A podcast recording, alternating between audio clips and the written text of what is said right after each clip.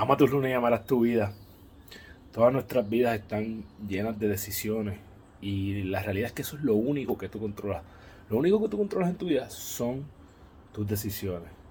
Así que esta semana te invito a algo bien simple. Decide ser la mejor persona que tú puedas ser.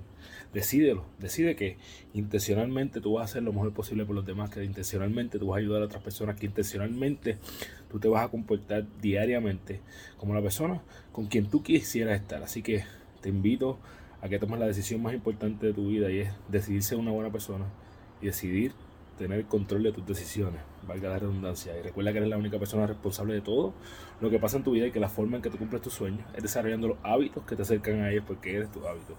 Diariamente toma las acciones que te acercan a tu mejor versión para que cuando vas a la cama todas las noches vas a decir hoy yo gané mi día. Te envío un abrazo y espero que pases una semana espectacular.